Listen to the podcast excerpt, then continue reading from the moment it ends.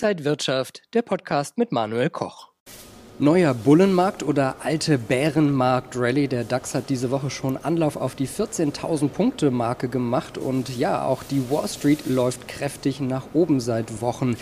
Experten sind da aber misstrauisch. Zu Recht, das besprechen wir heute mit Robert Halver von der Baderbank. Herzlich willkommen hier auf dem Frankfurter Börsenparkett, Herr Halver. Ich grüße Sie auch. Was ist es denn? Eher der Bullenmarkt oder ein Bärenmarkt, äh, der ja aus einem Abwärtstrend kommt?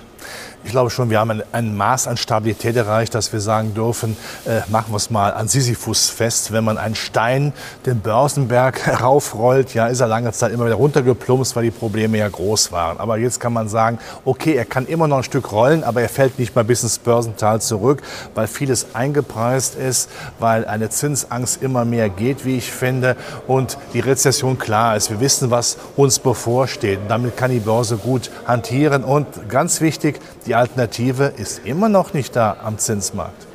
Wenn wir an die Wall Street, an die Nasdaq äh, schauen, da sind die Tech-Aktien auch wieder gut gelaufen, die so abgestraft wurden in den letzten Monaten. Sind die jetzt wieder ein Kauf?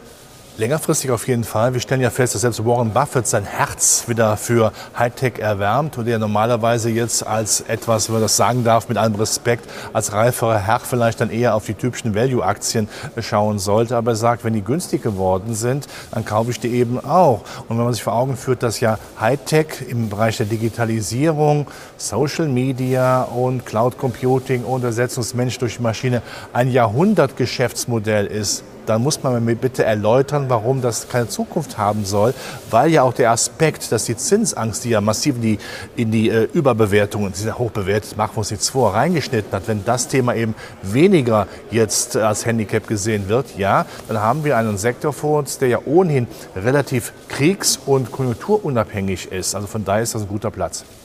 Hier haben wir auf jeden Fall den Ukraine-Krieg, die Energiekrise, Inflation vor Augen. Auf der anderen Seite sind Unternehmen eigentlich mit ganz ordentlichen Zahlen äh, vorgeprescht.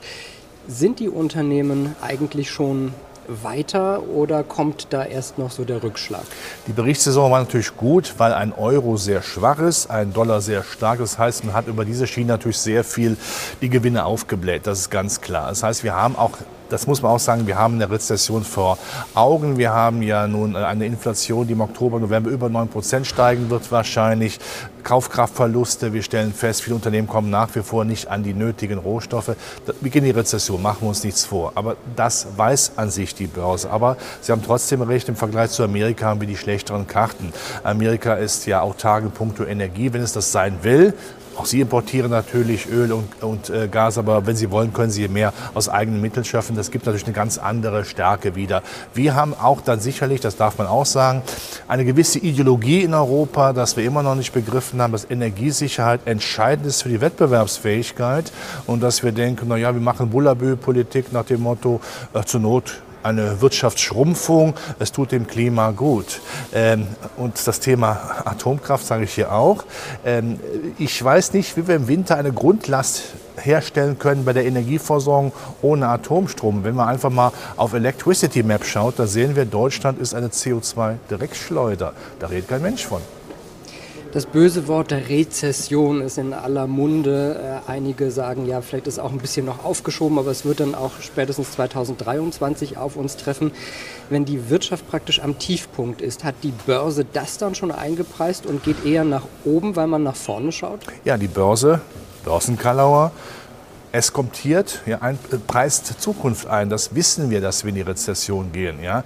Aber die Rezession hat ja auch einen gewissen positiven Effekt. Ist natürlich nicht schön, eine Rezession, machen wir uns nichts vor. Aber es hat zumindest den positiven Aspekt, dass damit ja zumindest längerfristig auch die Inflation etwas gebremst wird. Das sieht man in Form von eher sinkenden Rohstoffpreisen. Ja, das hilft natürlich äh, auch äh, dann auch äh, der Tatsache, dass eine EZB, die ohnehin nicht besonders falkenhaft auftreten wird, vielleicht noch mehr Taubenfedern sich ins Gefieder steckt. Wenn wir diese, ganzen, diese ganze Gemengenlage hören, wie sollten Anleger sich da jetzt aufstellen? Es ist ja sehr schwierig, da so einen Fahrplan zu haben. Ja, Ruhe bewahren, einfach sagen, also die Börse hat vieles schon eingepreist. Ja? Also, dass wir weniger Gas bekommen, äh, dass wir Rezession haben, das wissen wir, das wissen wir jetzt. Ja? Und die Börse geht ja damit um. Es ist nicht so, dass sie wie, wie, wie das Kaninchen vor der Schlange steht und auf einmal so, huh, das haben wir gar nicht gewusst, das weiß man ja. Also bleibt man dem Aktienmarkt treu. Aber nicht auf gesamter Ebene, sondern die sich die Branchen raussuchen. Wir haben eben die Hightech-Branche angesprochen gesprochen, die finde ich sexy. In der Tat ist die sexy, weil sie einfach ein Geschäftsmodell hat, wie Zinsangst sich reinschreibt, äh, reinschneidet. Äh, und wir haben die ESG-Anlagen, also zum Beispiel alternative Umweltwerte, die durch politisch forciert werden. Da kann man auch längerfristig investieren und bitte auch regelmäßig und sich nicht verrückt machen lassen. Ich weiß, durch das negative Artikel lieber gesehen werden ja, als positive, aber äh, auch das kriegen wir wieder hin. Das kriegen wir gewuppt. So schnell kriegen es keiner klein und jetzt einsteigen, weil wir schon durchs, durchs Schlimmste durch sind, weil die Märkte nur noch nach oben gehen? Oder kommen noch mal Rücksetzer und günstigere Einkaufschancen? Ich sage es mal so, wohl wissend, dass das nicht jedem schmeckt. Es ist wie beim Alkohol, mäßig, aber regelmäßig. Ja, man sollte schon immer, wenn der Markt nochmal einen Satz nach unten macht, auch schon wieder reingehen. Ja, das kann man durchaus auch machen. Und sobald dann auch klar ist, dass sich in der Krisensituation etwas bessert, dann auch die Zyklika durchaus einmal anfassen, ja, die auch weltweit äh, gut vertreten sind. Aber Hightech ist, glaube ich, ich, im Augenblick ein Platz, wo man früher gesagt hat, wie kann man sowas empfehlen, aber das ist im Augenblick der relativ sicherste Platz, wie ich finde. Wohlgemerkt, Warren Buffett geht rein und viele Star-Investoren auch sagt Robert Halber von der Bader Bank. Vielen Dank wieder für die Einblicke in die Börsenwelt und danke Ihnen, liebe Zuschauer, fürs Interesse. Bleiben Sie gesund und munter. Alles Gute. Und wenn euch diese Sendung gefallen hat, dann abonniert gerne den Podcast von Inside Wirtschaft und gebt uns ein Like.